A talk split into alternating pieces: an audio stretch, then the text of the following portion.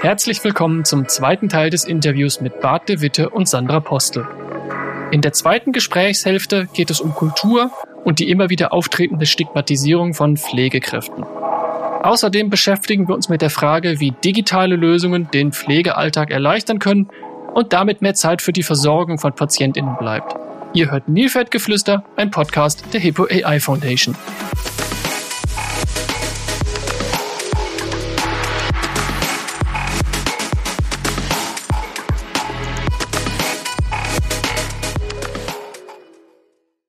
Jetzt sind wir schon ganz tief in das Thema Kultur gelandet. Ähm, ähm, und ich bin ja auch Ausländer und ich habe auch in viele Länder äh, mich, mich einleben müssen, mich immer an die Kultur quasi anpassen müssen. Und ich muss sagen, ähm, ich, ich, also ich habe in, in der Schweiz, in Österreich, in, in ähm, der Slowakei und ich komme ursprünglich aus Belgien gelebt. Deutschland ist schon das Land, wo ich ähm, am meisten konfrontiert werde mit Hierarchien. Und, und ähm, das ist sehr stark preußisch definiert aus der Vergangenheit und mm. ich weiß nicht, wo ich bei SAP gearbeitet habe, das war ganz krass vertikal und dann habe ich zehn Jahre lang für IBM gearbeitet und das war viel mehr horizontal. Das heißt, wenn man ein Problem hat, hat man viel mehr gemeinsam im Kontext von dieses Problems zusammengearbeitet, anstatt dass man drei Wochen auf eine Genehmigung warten muss von jemand, ähm, die dann entscheidet und äh, dann auch die Verantwortung übernimmt. Und das ist ja, das ist ja sehr stark gesellschaftlich, kulturell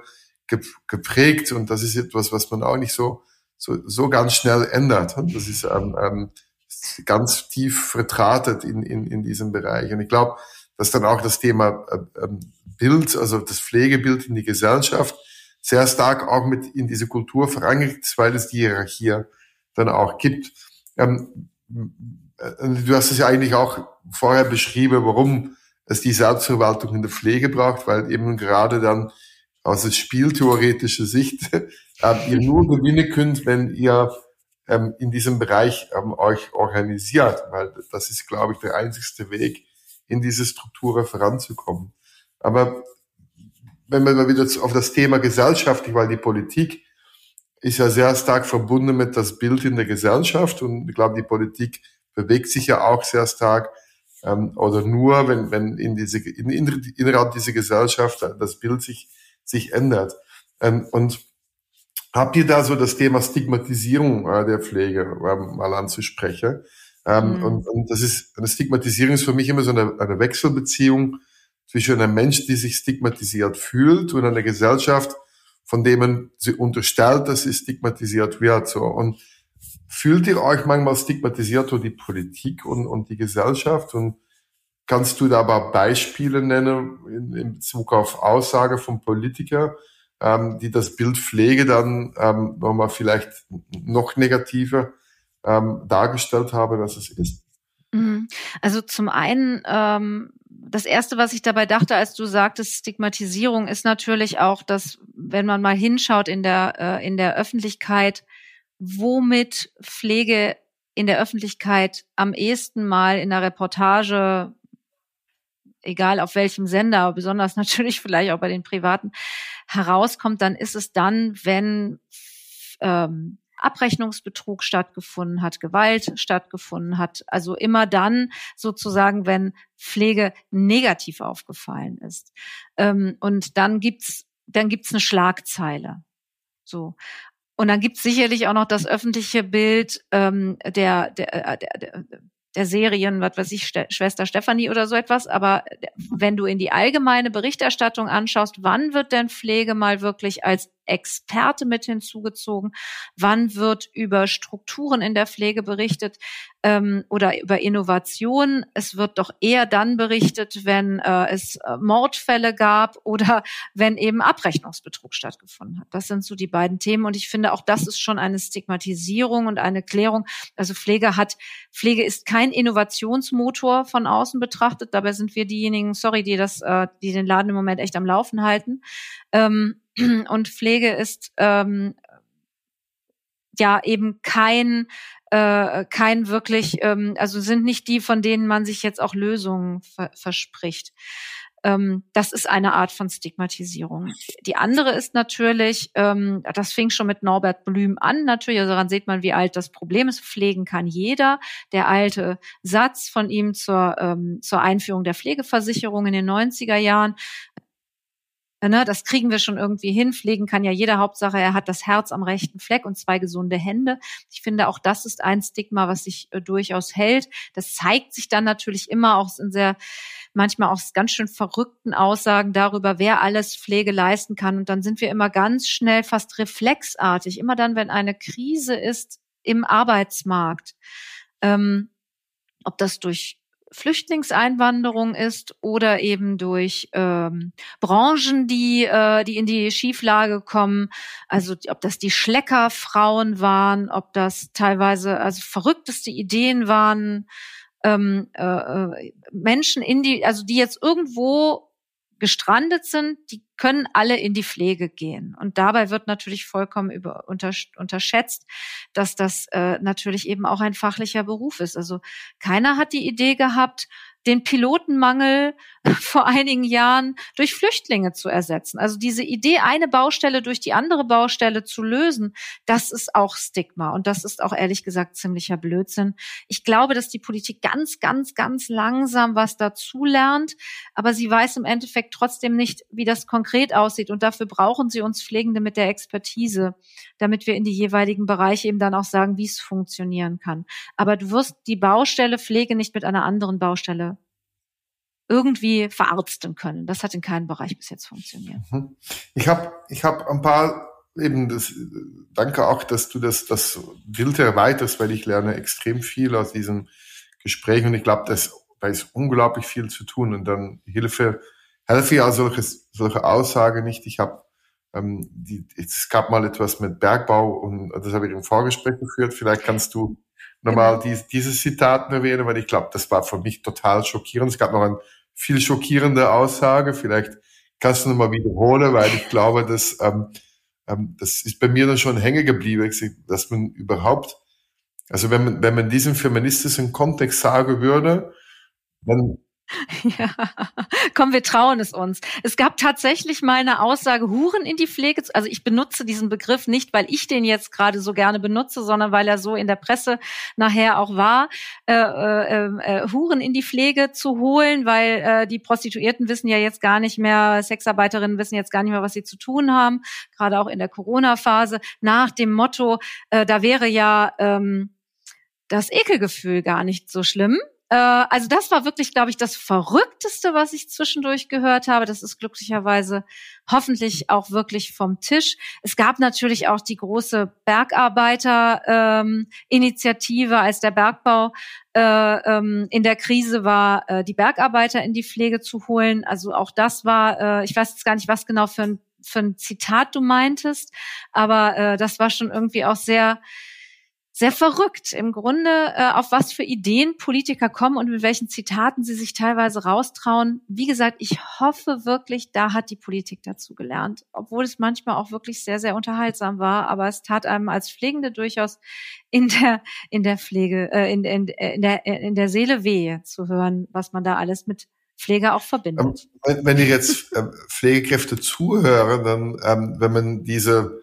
Aussage, das hat diese feministische Bewegung, die sehr stark in soziale Medien ähm, global vernetzt ist, dann, dann werden solche Personen, die solche Aussage machen, relativ schnell entmündigt. Und äh, die werden das, das, das erreicht dann sogar die Presse. Und ähm, das hat dann unglaublich negative Konsequenzen für diese Person auf, auf Bezug auf die Karriere. Und ähm, ich glaube, wenn die, die Pflegekräfte hier zuhören, die sollen gerade verstehen, dass wir heute in, in heutigen Zeitalter diese Vernetzung untereinander und dann gemeinsam zu reagieren, dass man da sehr viel erreichen kann. Also ich finde es wahnsinnig, dass solche Aussage überhaupt noch, äh, wenn du das mir erzählt hast, ich war total sprachlos, dass das überhaupt, ähm, dass ich das, ähm, dass, A, dass du mir das erzählt hast, ohne dass ich es mitbekommen habe, ähm, ähm, dass das nicht so ein Riesenskandal wird, wenn, wenn solche Aussage gemacht werden. Ähm, und, und B, dass dann trotzdem, ähm, äh, dass nicht gemeinsam da noch viel stärker in, im Sinne von die Selbstorganisation in, in, in, in, aus Pflege, dass man da noch viel kräftiger wird. Weil ich glaube, ja. ich finde hm. diesen Vergleich zu den Firmen ist diese Bewegung extrem wichtig, weil man kann da sehr viel daraus lernen über diese Emanzipationsbewegung, die daraus entstanden ist und wie die heute organisiert sind. Ja, ich glaube, das ist auch richtig gut. Also ich glaube, das letzte, wo wirklich oder wo es auch noch mal wenigstens eine einen Aufschrei gab, den man auch zwischendurch in der Presse mitbekommen hatte, war ja der Hashtag Twittern wie Rüddel, wo ein Politiker eben ja auch noch mal gesagt hat, also der Pflegenotstand könne damit gut äh, geschafft und überwunden werden, wenn einfach mal die Pflegenden lernen, mal ein bisschen besser über sich selber zu sprechen, wo auch Pflegende gesagt haben, dass kann nicht euer Ernst sein, dass wir das, dass uns jetzt da also auch der der schwarze Peter zuge äh, schanzt wird, dass wir einfach nur mal besser über unseren Beruf sprechen sollen und dann äh, und wir sollen dann eben nicht mehr auf die Missstände hinweisen. Äh, das hat noch eine relativ große Reichweite damals bekommen und trotzdem befinden wir uns immer noch in einer Nische. Äh, und äh, ich glaube auch, wir müssen hier wirklich aus den großen Bewegungen noch mal lernen. Und ich äh, finde da auch zum Beispiel Cordula Schulz-Asche von den Grünen, die pflegepolitische Sprecherin, die auch mal mutig gesagt hat, die, die Demografiekatastrophe, die auf uns wartet, das zu leisten, ist ähnlich groß wie die Klimakatastrophe. Also wir werden in der Pflege wirklich in Situationen kommen, äh, die, die, die, dem, dem müssen wir begegnen und wir müssen es genauso ernst nehmen, ähm, wie die Klimaaktivisten das Thema Klima ernst nehmen und nach vorne bringen. Und ich glaube, auch da kann man äh, von lernen, voneinander lernen vielleicht auch. Es gab ja auch ähm, einen, einen Schritt, wo dann doch die Pflege relativ heftig reagiert hat. Das war die Kampagne vom BMG. Äh, kannst, du, kannst du dich noch erinnern? Die, äh, das ja, die war auch. Ja, Frau Giffey war das im Endeffekt, die ähm, das, als sie fürs Bundesfamilienministerium zuständig war, die Ehrenpflegers äh, Reihe, das war eine YouTube-Serie zur Rekrutierung, also ein äh, Werbe, das sollte ein F Werbefilm sein zur Anwerbung von jungen Menschen, die in die Pflege kommen. Man hat sich damals dafür entschieden, statt, äh, also man hat sich damals für einen sehr humoristischen Ansatz entschieden, der, wie ich finde, von Anfang an nicht funktionieren konnte. Man hat nämlich ähm, den Regisseur genommen von äh, Fuck You Goethe. Und man hat das im Endeffekt aufgebaut wie diese Comedy-Reihe ähm, Lehrer-Schüler-Verhältnis aus dieser, aus dieser Serie, also aus diesen zwei, drei Filmen, die man dazu kannte, die auch sehr, sehr lustig waren. Ich habe da auch viel drüber gelacht. Nur keiner wäre auf die Idee gekommen, dass Fuck You Goethe ein Lehrer Werbefilm ist, um den Berufsstand der Lehrer attraktiv zu machen. Nein, das war Comedy. Und dann zieht man das rüber auf die Pflege und rafft gar nicht, wie vielen Pflegenden man somit wirklich ähm, ihr Ehrgefühl nochmal äh, nimmt, indem dort wirklich auch Menschen natürlich so dargestellt wurden, wie sie dargestellt wurden. Es gab dann Gegenfilme von Pflegenden äh, zu, mit dem Titel, also war ja Ehrenpflegers, die haben dann Ehrenpolitikers gemacht, wo auch nochmal das so ein bisschen mit aufs Korn genommen wurde. Ich fand auch, es wurde ein bisschen aktiv.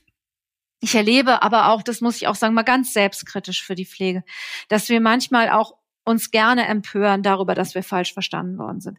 Aber wir müssen auch wirklich in eine Aktivität einsteigen, um dann auch etwas dafür zu tun, dass wir richtig verstanden werden. Also äh, immer dann, wenn wir ein Aufbäumen hatten und auch Solidarität erlebt haben, auch von anderen Personen der Öffentlichkeit, ähm, ob das YouTuber sind oder, äh, oder Personen wie du auch, dass, dass ihr mit uns fühlt und dass ihr auch solidarisch seid, dann müssen wir aber auch wirklich dann auch zeigen, was wir dann richtig darunter verstehen. Und ich glaube, das ist dann die andere Seite der Medaille, so eine kurze Empörungswelle, die war bei den Ehrenpflegers relativ groß. Frau Giffey hat uns allen, die wir politisch da natürlich auch aktiv gegen waren und die ihr das auch gesagt haben, lange Briefe geschrieben der Rechtfertigung, warum man das so gemacht hat und dass man auch der Meinung ist, dass das richtig war. Man hat aber nichts erreicht. Ähm, äh, äh, und die Empörung ist dann aber eben auch abgeebbt. Und das ist dann gleichzeitig so ein bisschen die bittere Pille dabei. Das muss ich auch dazu sagen.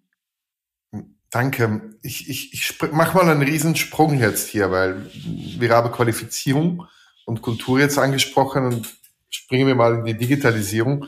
Ähm, etwas, was mich empört hat, ähm, war immer, wenn ich auf Konferenzen in diesem Digitalkontext war, dass man immer diese Pflegeroboter gesprochen hat. Und ähm, äh, und, und dann dargestellt, dass die Pflegeroboter jetzt ähm, die Pflege des, äh, des Menschliche übernehmen. Und das ist, ist es nicht eine, eine paradoxe Situation, in dem wir Roboter trainieren, um möglichst menschenähnliche und oder menschlich menschliche Aufgabe zu erlegen, während wir Menschen, also hier die Pflegekräfte, häufig abverlangen, dass sie ihre Arbeit so roboterähnlich wie möglich zu verrichten haben, also so effizient, so zeitgebunden, zielgerichtet und qualifizierbar.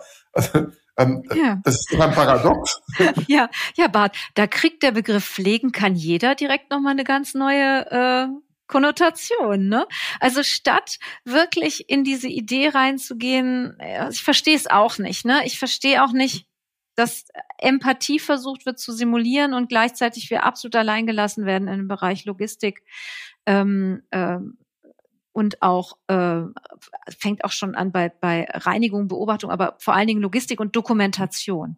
Und ich finde, da wird noch so viel von Pflegenden abverlangt. Also ähm, ich würde immer noch schätzen, dass über 50 Prozent der Pflegedokumentation in Einrichtungen, weit über 50 Prozent, papiergestützt sind noch gar nicht, auch noch nicht mal im Ansatz digitalisiert sind. Und wir wissen ja, und das habe ich von dir gelernt, wie viele Möglichkeiten wir hätten. Automatisierte Dokumentation, die jetzt nicht bedeutet, ich setze mich ans iPad und ticker da den Puls und die, die Vitalwerte und die Dokumentation ein, sondern indem ich es durchführe mit intelligenten äh, äh, ähm, Instrumenten wird die Dokumentation direkt erledigt. Das ist immer das eine. Ich finde, wir sind noch vollkommen weit davon entfernt, strukturierte Daten zu erfassen. Strukturiert in dem Sinne, dass sie dann auch in unterschiedlichen Systemen weiterverarbeitet werden und uns auch gute Empfehlungen geben, wie wir unsere Arbeit organisieren können, äh, welche Maßnahmen hier auch äh, mit dem, mit dem allgemeinen Regelwissen, was natürlich immer größer wird, auch gut abgeglichen wird,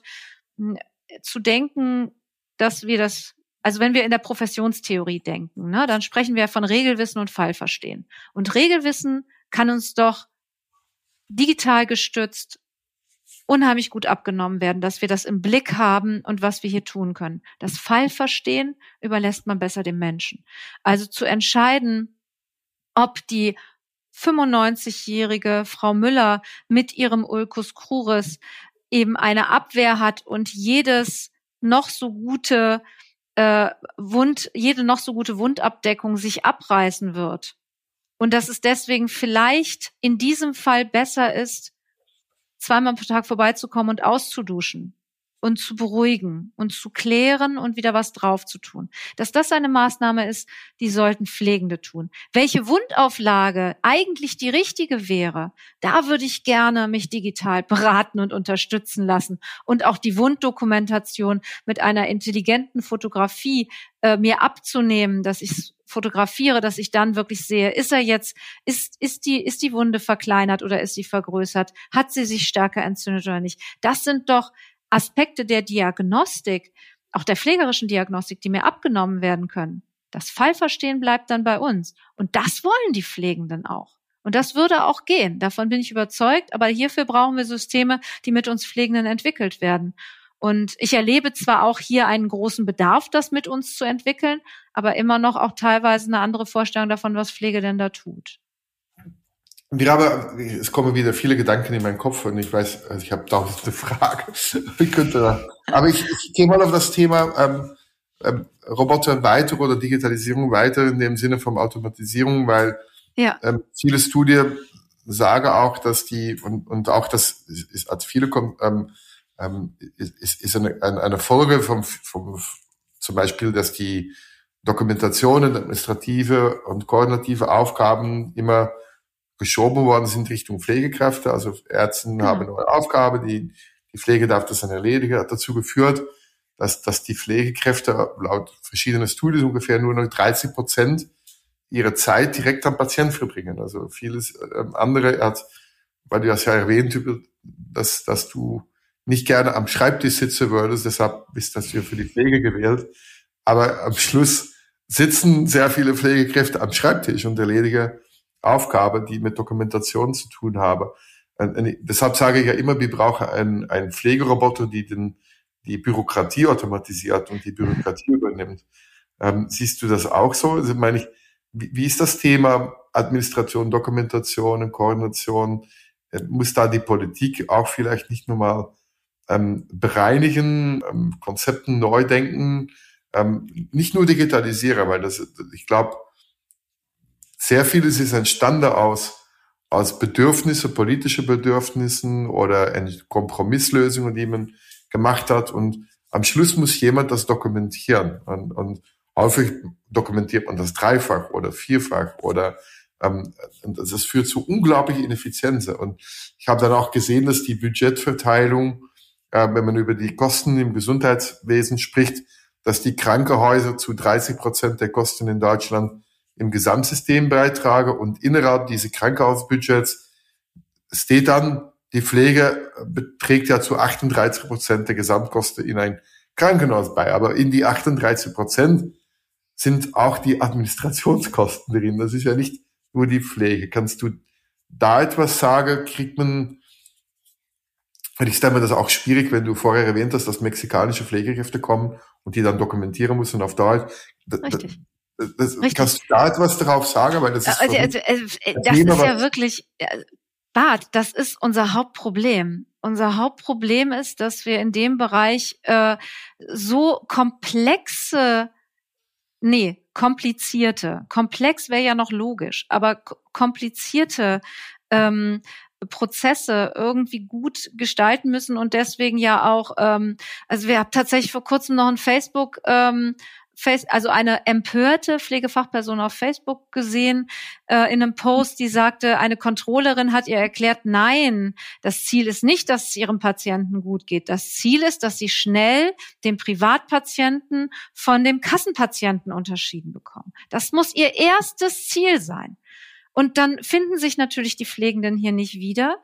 Ich glaube natürlich, dass die, dass dieser Bürokratie, also wir, wir schimpfen immer über Bürokratie. Ich glaube, dass Bürokratie entstanden ist aus irgendeiner Idee von Gerechtigkeit und das nachhalten zu können und Angst vor Missbrauch, dass wir dabei aber immer mehr Bürokratie-Schleifen entwickeln, die übereinander gelegt sind und wo nachher keiner mehr durchblickt.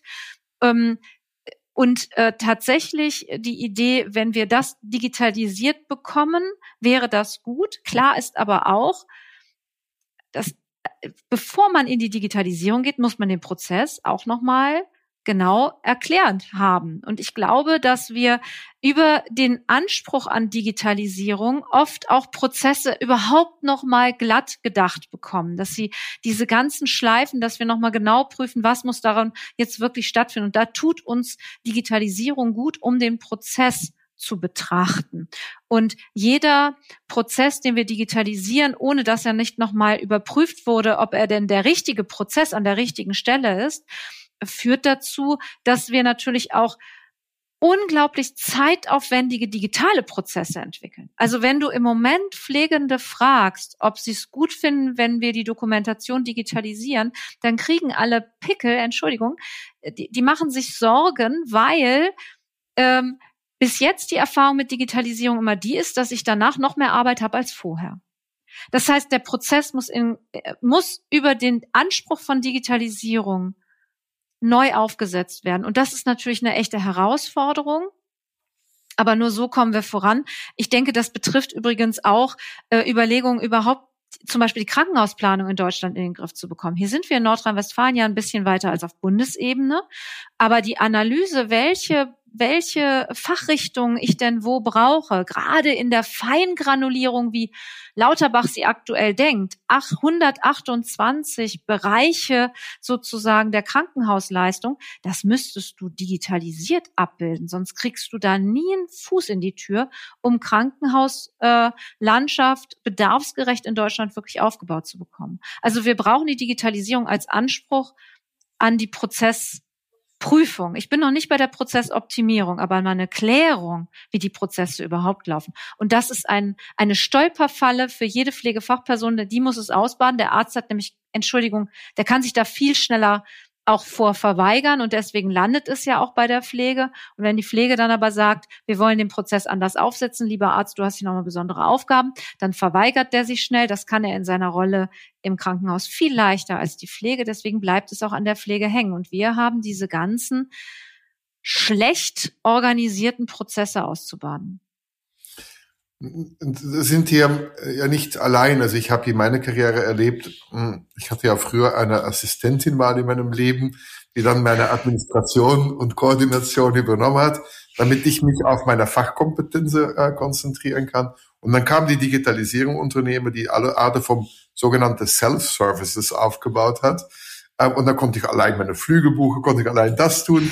Aber das hat dazu geführt, dass ich am Samstag immer das gemacht habe, weil ich während der Woche keine Zeit hatte. Und das war natürlich eine hocheffizient, also ähm, aus strategischer Beratungssicht für dieses Unternehmen war das natürlich perfekt, weil man auf einmal weniger Kosten hat. Das ging dann immer um Kostenreduzierung. Aber am Schluss habe ich dann einen Tag gebraucht, um all diese Dinge am Wochenende zu erledigen. Das war natürlich nicht messbar und nicht sichtbar. Und eigentlich wollte wir mit Digitalisierung ähm, ähm, Effizienzsteigerungen durchführen.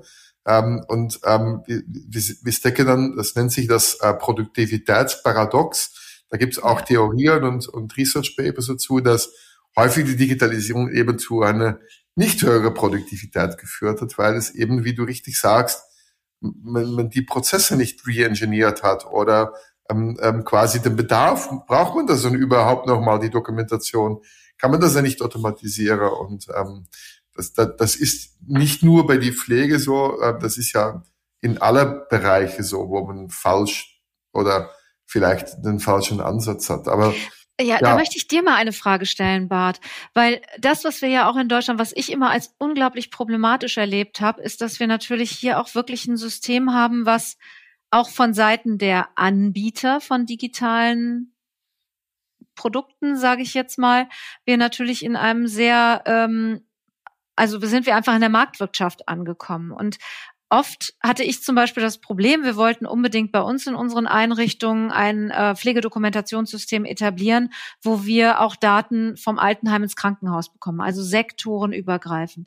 Das ist fast immer daran gescheitert, dass äh, natürlich diese äh, Produkthersteller nicht bereit waren, ähm, äh, ja miteinander äh, zusammenzuarbeiten, weil das für sie nicht attraktiv war, bestimmte Erkenntnisse, ich bin jetzt da nicht in der Sprache richtig fit, aber bestimmte Bereiche sozusagen offen zu legen, damit Schnittstellen ermöglicht werden oder ähnliches. Mit dem Ergebnis, dass wir aufgrund unseres marktwirtschaftlich organisierten digitalen Marktes als Pflegende nicht so attraktiv waren für diesen Markt, als dass sie uns uns entgegengekommen sind.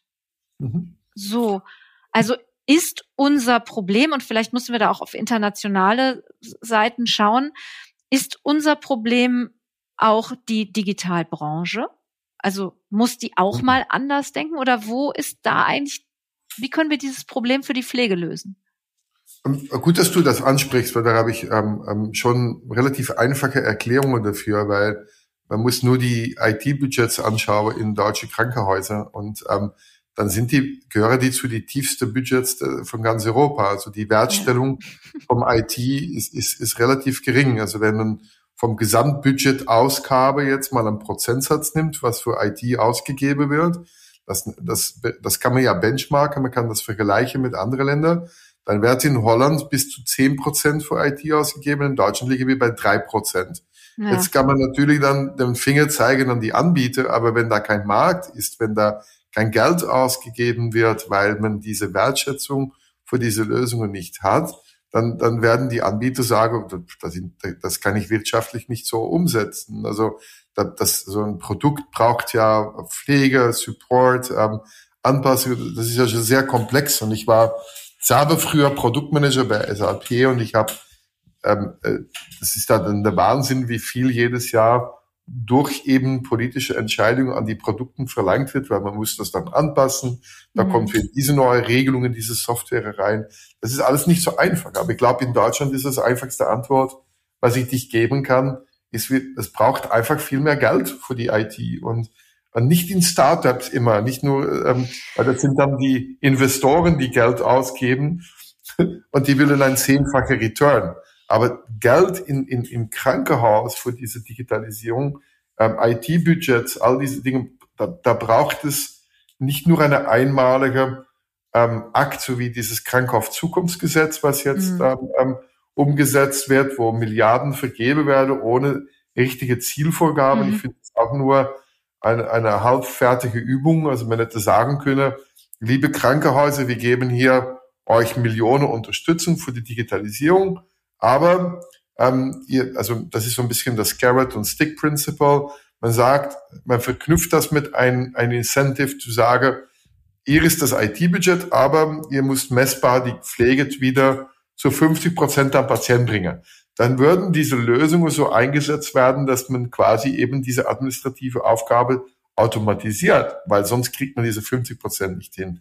Nur das hat man irgendwo nicht gemacht. Man hat vergessen, diese Incentives zu definieren. Man hat, ähm, man könnte dann auch sagen, wenn ihr in acht Jahren dann diesen Prozentsatz nicht erreicht hat, da musst ihr einen Teil dieses Gelds zurückerstatten oder so etwas. Also das wäre dann das Stick Principle. Und das hat man zum Beispiel in Amerika gemacht. Äh, da gab es äh, auch so ein, ein Incentivierungsprogramm. Ähm, und dann hat man auch gesagt, wenn ihr nicht äh, das erreicht habt, dann werden wir einen Teil von den Medicare-Leistungen nicht zurückerstatten. Ja. Und ich glaube, diese, diese Art von Prinzipien muss man einführen. Da gibt es sehr viele Lösungen, auch das Thema IT, das, was du vorher angesprochen hast. Ähm, häufig werden in Deutschland die IT-Projekte als IT-Projekte umgesetzt und nicht als Transformationsprojekte. Ja.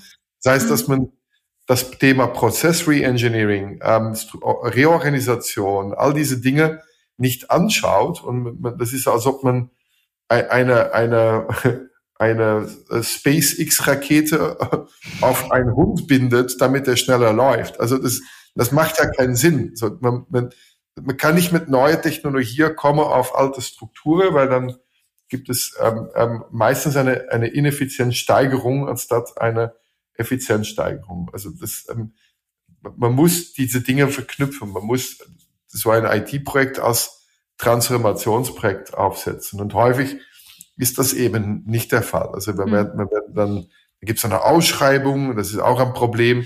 Diese Ausschreibungsstrukturen sind viel zu komplex, viel zu langsam. Ja. Ähm, das das ähm, passt auch nicht mehr zum heutigen Kontext vom ähm, ähm, Softwareentwicklung. Ähm, ähm, da muss sehr viel gemacht werden. Und da hast du, das ist ähm, deshalb der Grund, wieso die IT auch manchmal feststeckt. Und zum Thema Datenteile, ähm, das wird wahrscheinlich zunehmen, dass ähm, diese Datenteilung, also man, man hat jetzt die, die Hersteller, zwingt man zu Interoperabilität, also zu Standardisierung, damit man überhaupt diese Daten austauschen kann. Ähm, das ist nur ein Teil der Lösung. Das andere Teil ist, ähm, die Ökonomisierung von Daten ist ja in voller Gänge mhm. und Daten, wenn die dann einen ökonomischen Wert haben, äh, werden die dann nicht geteilt werden. Oder wenn sie die Datenteilung zu einer höheren Informationsasymmetrie führen, das heißt, dass eine dann mehr Informationen hat als der andere und daraus Macht entsteht, da werden die Daten nicht geteilt werden. Und dieses Thema wird total ignoriert, wird sogar sogar gefördert aus meiner Sicht durch die Datenökonomisierung, weil ähm, wenn man Daten ökonomisiert oder als, als ökonomische Wert betrachtet, dann werden sie noch mehr gehortet in der Zukunft. Mhm. Aber gehen wir mal zurück, meine ich, es gab ja vom Sparen diese Aktion zu digitaler Pflegeanwendungen. ähm, und ähm, eigentlich würde das verkauft, wir werden jetzt die ähm, äh, die Pflege entlasten und, ähm, ähm, und da kamen so technische Assistenzsysteme, wurde darüber gesprochen. Aber diese DPAS, ähm, äh, wie sie geheißen haben, in Analogie zu den DIGAS, ähm, aus meiner Sicht haben sie sich fokussiert auf die, ähm, ähm, die Selbstständigkeit äh, der Pflegebedürftige zu ändern. Also da war die Pflegekraft ja schon mal gar nicht mehr involviert. Ähm, aus, äh, und, und dann der Preis von so einer DIPA wurde dann auch im Vergleich zu den Tigers extrem reduziert. Hast du da Erfahrung? Wie ist deine Sicht auf dieses Thema? Weil das ist ja auch ein Digitalthema. Mm, wir hatten äh, beim Deutschen Pflegetag dazu auch eine, einen ganzen Slot gestaltet und äh, das war im Oktober, Ende Oktober. Und da hatten wir noch im Vorfeld nochmal gesprochen und ähm, da wurde nochmal so deutlich, dass äh, jetzt gerade natürlich nach dem Regierungswechsel und auch jetzt im aktuellen BMG mit Herrn Lauterbach das ganze Thema komplett ins Stocken geraten ist. Also hier kommen wir überhaupt nicht weiter. Natürlich das, was du beschreibst, erstmal, das waren halt keine Anwendungen, die es Pflegenden leichter machen sollte. Es war von Anfang an so angesetzt, das kann ich aber absolut akzeptieren, dass es eben die, äh, die Pflegebedürftigen und pflegende Angehörige, deren Leben erleichtern soll. Natürlich bedeutet das auch immer, dass sie dann auch unterstützt werden müssen von Pflegenden, diese digitale Anwendung auch irgendwie zu, äh, zu nutzen. Also da kommt auch, finde ich, nochmal so das Thema sehr stark durch digitale Kompetenzvermittlung. Ähm, weil ich sag dir eins, wenn du bei einem, äh, bei einem pflegebedürftigen Menschen zu Hause ist und der sitzt da mit seinem iPad, ja, dann fragt er dich. also sprich, die Pflegefachperson als Ansprechpartnerin ist dann in der Situation auch für Kompetenz und Beratung äh, bei digitalen Anwendungen natürlich im Boot. Ja, und macht das auch nebenbei und wird dazu natürlich nicht irgendwie, das wird nicht irgendwo äh, zusätzlich vergütet.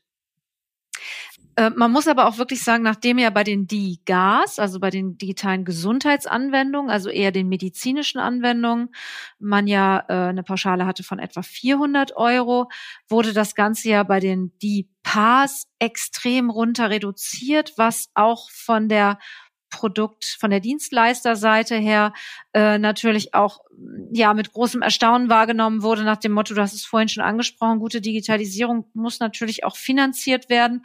Und man hat es also absolut unattraktiv gemacht für Produktentwickler, sich mit digitalen Pflegeanwendungen auseinanderzusetzen. Man hat dann gerade noch 80 Euro dafür in die Pauschale gesetzt. Also deutlich, deutlich weniger. Und dafür glaube ich, also das sind mit Sicherheit die Gründe, warum wir auch dieses Jahr mal als Modellprojekt gestartete Idee, politisch intendiert, überhaupt nicht in eine regelhafte Nutzung hineinbekommen. Und da ist seit Oktober äh, auch gar nichts mehr Neues passiert. Also hier im Moment still ruht der See und leider eines der Projekte, die aktuell im Gesundheitsbereich politisch nicht verfolgt werden. Ich habe hier eher das Gefühl, man setzt immer wieder doch nochmal auf neue Projekte und neue Ideen.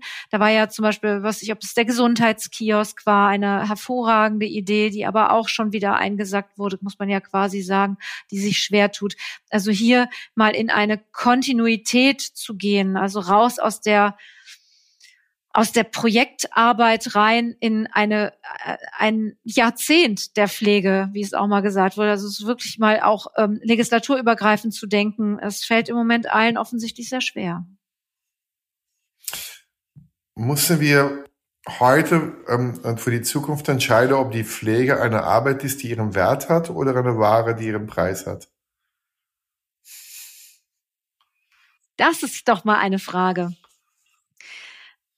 Ähm, nein, das können wir nicht. Ich habe natürlich ein Gefühl und das tendiert natürlich zum Ersteren. Äh, Pflege hat seinen Wert und muss muss auch in seinem Wert äh, irgendwie ähm, seinen Platz bekommen. Ähm, vielleicht ist das aber gesellschaftlich in Deutschland sind das zwei Kategorien, die sich, die sich gegenseitig inkludieren, statt dass sie sich ausschließen. Gibt es eine Korrelation zwischen Pflege, Empathie oder ähm, ähm, ähm, ähm also der Wert und, und Überlebenschance eines Patienten, wenn man das so sagen kann? Gibt es etwas, was man nicht messen kann im Sinne vom Preis, die ähm, trotzdem nicht ersetzbar ist durch Technologie, ähm, die da mm. wohl so eine Korrelation gibt? Also äh, Silke Doppelfeld schreibt im Moment über ihre, äh, ihre Doktorarbeit, pflegewissenschaftliche Doktorarbeit über Herzensbildung. Das ist so das eine dazu. Also man versucht durchaus die Kategorien Empathie, der nachzuspüren in der Pflegewissenschaft. Und das ist, äh, das kannst du eigentlich nur hermeneutisch und das kannst du nur qualitativ. Und das entspricht natürlich nicht, vielleicht auch gar nicht deinem Blick auf quantitative Forschung. Also die Frage ist natürlich einfach, wie kriegen wir messbare Ergebnisse mhm. hier in dem Moment rein. Und ähm, da gibt es in dem Moment, äh, finde ich, sehr gute Ausarbeitungen auch von Professor Albert Brühl, der ja auch nochmal beschreibt, dass das geht, dass aber die Algorithmen und auch die, ähm, die Messinstrumente deutlich komplexer sein müssen, als wir in der Kausalität auch der Biometrik in der Medizin bis jetzt gedacht haben. Also wenn du versuchst, auch Pflegebedürftigkeit zu messen, wirst du feststellen, dass du zum Beispiel nicht an Minutenwerte denken könntest oder so etwas. Und ich glaube, dass natürlich auch der Outcome nachher eine ganz schön schwierige Angelegenheit ist, festzustellen, was da, was da geht. Was mir dabei natürlich immer in den Sinn kommt, ist die alte Studie von Eiken Alterer, die ja äh, Anfang der 2000er schon rausgekommen ist, wo man durchaus natürlich Pflegeleistung und Mortalität in äh, Zusammenhang gebracht hat und feststellte natürlich, wenn Pflegeleistung nicht erbracht wird, also wenn Pflegende nicht so qualitativ pflegen können, wie sie wollen und müssen und sollten, dann wird sich das auf die Mortalität im Krankenhaus massiv auswirken. Also es gibt eine Korrelation zwischen der Anzahl von Pflegenden und, ähm, und der Sterblichkeit vielleicht den Blick jetzt auf die Situation der Kinderkrankenpflege aktuell in Deutschland, die ja hochakut ist. Wenn ich da sehe, dass jetzt seit drei Wochen kontinuierlich nicht mehr die Personaluntergrenzen besetzt werden können, weil sie nicht mehr besetzt werden können, weil wir so viele Pflegende nicht haben, dann machen wir uns doch nichts vor. Das wird Auswirkungen auf die Mortalität von Kindern haben. Das ist jetzt keine positive Abschluss von diesem Podcast. Nee. das stimmt. Ähm, aber es ist eigentlich auch nicht lustig, obwohl wir beide lachen, aber es ist eigentlich äh, verdammt traurig. Ähm, und ähm, ich glaube also, das Ziel ist, was wir mit dieser Podcast-Reihe haben, ähm, ist gerade diese, diese, für uns eine Reise zu machen in, in, in ein bisschen anderer Sichtweise und, und vor allem auch Hoffnung zu geben ähm, und äh, Hoffnung, ähm, dass man neue Konzepte bedenken kann. Also ähm, wie das ja das Thema Gesundheitskioske angesprochen. Also es gibt ja auch in, in Holland Bürzorg, es gibt ja ähm, die Nurse genau. Practitioners in den USA. Ich glaube, dass wir, wir müssen anfangen zu lernen, Gemeinschaft, das Gesellschaft. Ähm, und das ist ja auch das Ziel dieser Reihe, dass wir ähm, möglichst viel Wissen verbreiten. Und das war heute äh, für mich ähm, ein unglaublicher steiler Einstieg in die Welt der Pflege. Ähm, ähm, ich freue mich sehr auf die zweite Folge, die ähm, wir mit dir machen werden, also die nächste Folge, die wir mit dir machen werden, weil wir dann eigentlich in einer Lösungsansatz viel tiefer gehen, wenn es dann um die, die Pflegekammer geht, dass wir aber ein bisschen schnuppern können heute, was das dann, warum das wichtig ist, aber das ist auch ein Lösungsansatz, genauso wie Digitalisierung auch ein Lösungsansatz sein kann oder wie die Qualifizierung oder berufliche Chance ein Lösungsansatz sein können. Ich bedanke mich ähm, herzlich oder sehr bei dir, Sandra. Es ist unglaublich, wenn ich mit dir spreche, wie viel Leidenschaft ähm, du da mitbringst und wie viel Energie. Ähm, ich, ich danke immer Energie, wenn ich dich zuhöre und ich hoffe, dass die Zuhörer das auch tun und gemeinsam eben dieses äh, Bild äh, der Pflege ähm, versuche zu ändern ähm, und genauso wie ähm, ich mache wieder diesen Vergleich zu die Emanzipierung oder die feministische Bewegung diese Bewegung im Gange setzen. Und ich glaube, das ist unglaublich wichtig, ähm, dies zu tun, weil es ist für mich nichts wichtiger als, äh, wenn man krank ist, diese, diese menschliche Aspekten äh, der Gesundheitsversorgung zu stärken. Das kommt viel zu kurz heute. Ich danke mich sehr und vielleicht äh, verlange von dir noch ein, ein etwas positiveres, ähm, weil wir haben ähm, am Schluss äh, schon ein bisschen ein, ein negativer, ähm, also negativ, ein, ein sehr starke Aussage gemacht, aber vielleicht etwas, was dir Hoffnung gibt. Was ist ähm, neben deinem Pflegekammer? Da kannst du nächstes Mal darüber reden. aber was gibt dir Hoffnung? Was haltest du dich fest? Und was möchtest du die Zuhörer noch mitteilen? Ne? Es gibt mir absolut Hoffnung, zum einen ähm, auch solche Gespräche führen zu dürfen. Guck mal, wir sind doch hier jetzt wirklich in einem Setting gelandet. Das hätte ich mir vor zehn Jahren oder auch vor zwei Jahren, als wir uns begegnet sind auf dem damals rheinland-pfälzischen Pflegetag, ähm, gar nicht äh, gar nicht träumen lassen, dass wir mal so übergreifend ganz andere, auch öffentlichkeitswirksame Sachen zusammen machen, die der Pflege unglaublich zugutekommen. Das macht mir Hoffnung. Ich möchte noch mal kurz auf das Kinderkrankenpflegethema eingehen, weil das ist etwas, was aktuell so oben aufliegt. Und äh, was mir da Hoffnung gibt, ist, dass jetzt das erste Mal in Nordrhein-Westfalen für die Landeskrankenhausplanung, für die Kinderkliniken äh, sich genau eine Gruppe zusammengefunden hat von Pflegeexpertinnen aus der Kinderkrankenpflege, aus den Fachgesellschaften der Kinder- und Jugendmedizin äh, zusammen die interdisziplinär aufgestellt richtig Druck gemacht haben beim Ministerium. Wir können jetzt mit diesen Personen auch ähm, an Lösungsansätzen gemeinsam arbeiten. Das fängt an bei, ähm, äh, bei äh, der, äh, beim Einstieg in die Landeskrankenhausplanung hier bei uns, wo Pflege das erste Mal so mit dabei ist, wie sie es vorher noch nie war. Das äh, ist aber auch nochmal ein Türöffner gewesen, um auf die Kostenträger zuzugehen, weil wir brauchen für Pflegeentlastung und auch für Qualifizierungsmaßnahmen auch wieder eine Refinanzierung. Und ich bin wirklich, was das angeht, äh, mir sicher, dass ähm, wir da äh, ähm, jetzt auch den richtigen Zeitpunkt haben, um Pflege hier vielleicht in Deutschland nochmal neu zu denken. Der Druck ist hoch. Das, glaube ich, ist deutlich geworden in unserem, ähm, in unserem Podcast. Vielleicht ist auch ein Stück weit deutlich geworden, dass die Pflege durchaus auch als Lösungsmitentwickler zur Verfügung steht. Wir stehen zur Verfügung, Bart. Und wenn wir das doch irgendwie zusammen hinkriegen, dann freue ich mich drauf, äh, wenn sich daraus Projekte ergeben. Und ähm, ich glaube, das ist das Positive. Und dafür danke ich dir, dass du mich hier mit reingeholt hast, dass wir das hier zusammen machen. Und ähm, Mensch, da kann man ja nur nach, nach außen nur noch mal sagen, toll, dass ihr uns zugehört habt und bleibt gesund und äh, bleibt dabei. Danke. Danke, liebe Sandra, danke, liebe Zuhörer. Ähm, das war jetzt ein Feuerwerk an Informationen.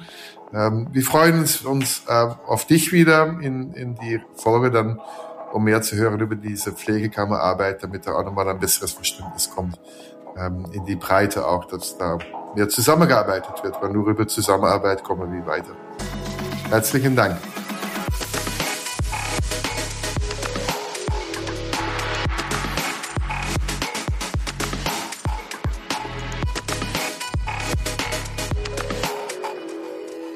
Das war der Auftakt zu dieser Podcast-Reihe zum Thema Pflegemangel. Vielen Dank, dass ihr bis zum Ende dieser Episode gelauscht habt. Wir hoffen, dass es euch gefallen hat. Das Thema Personalmangel in der Pflege ist natürlich komplex. Für eine differenzierte Auseinandersetzung damit braucht es vor allem Zeit. Zeit, Gedanken zu formulieren und Zeit, Probleme in ihren Zusammenhängen und ihren Auswirkungen genau zu beschreiben. Das fordert uns alle natürlich etwas heraus euch als HörerInnen und uns als Produzenten dieses Podcasts. Wir haben uns aber bewusst für diesen Weg weg von kurzen Schlagzeilen und Inhalten im Snack-Format entschieden. Wenn ihr uns unterstützen möchtet, dann abonniert diesen Podcast gerne in einer Podcast-App eurer Wahl. Es wird monatlich eine neue Folge geben. Updates und Ankündigungen dazu findet ihr auf unseren Social-Media-Kanälen. Folgt uns gerne auch dort, um immer auf dem neuesten Stand zu bleiben. Wenn ihr Anregungen oder Feedback zum Podcast habt, dann schickt uns gerne eine E-Mail an nilpferd.hippoai.org. Wir freuen uns auf eure Nachricht. Das war Nilpferdgeflüster, ein Podcast der Hippo AI Foundation.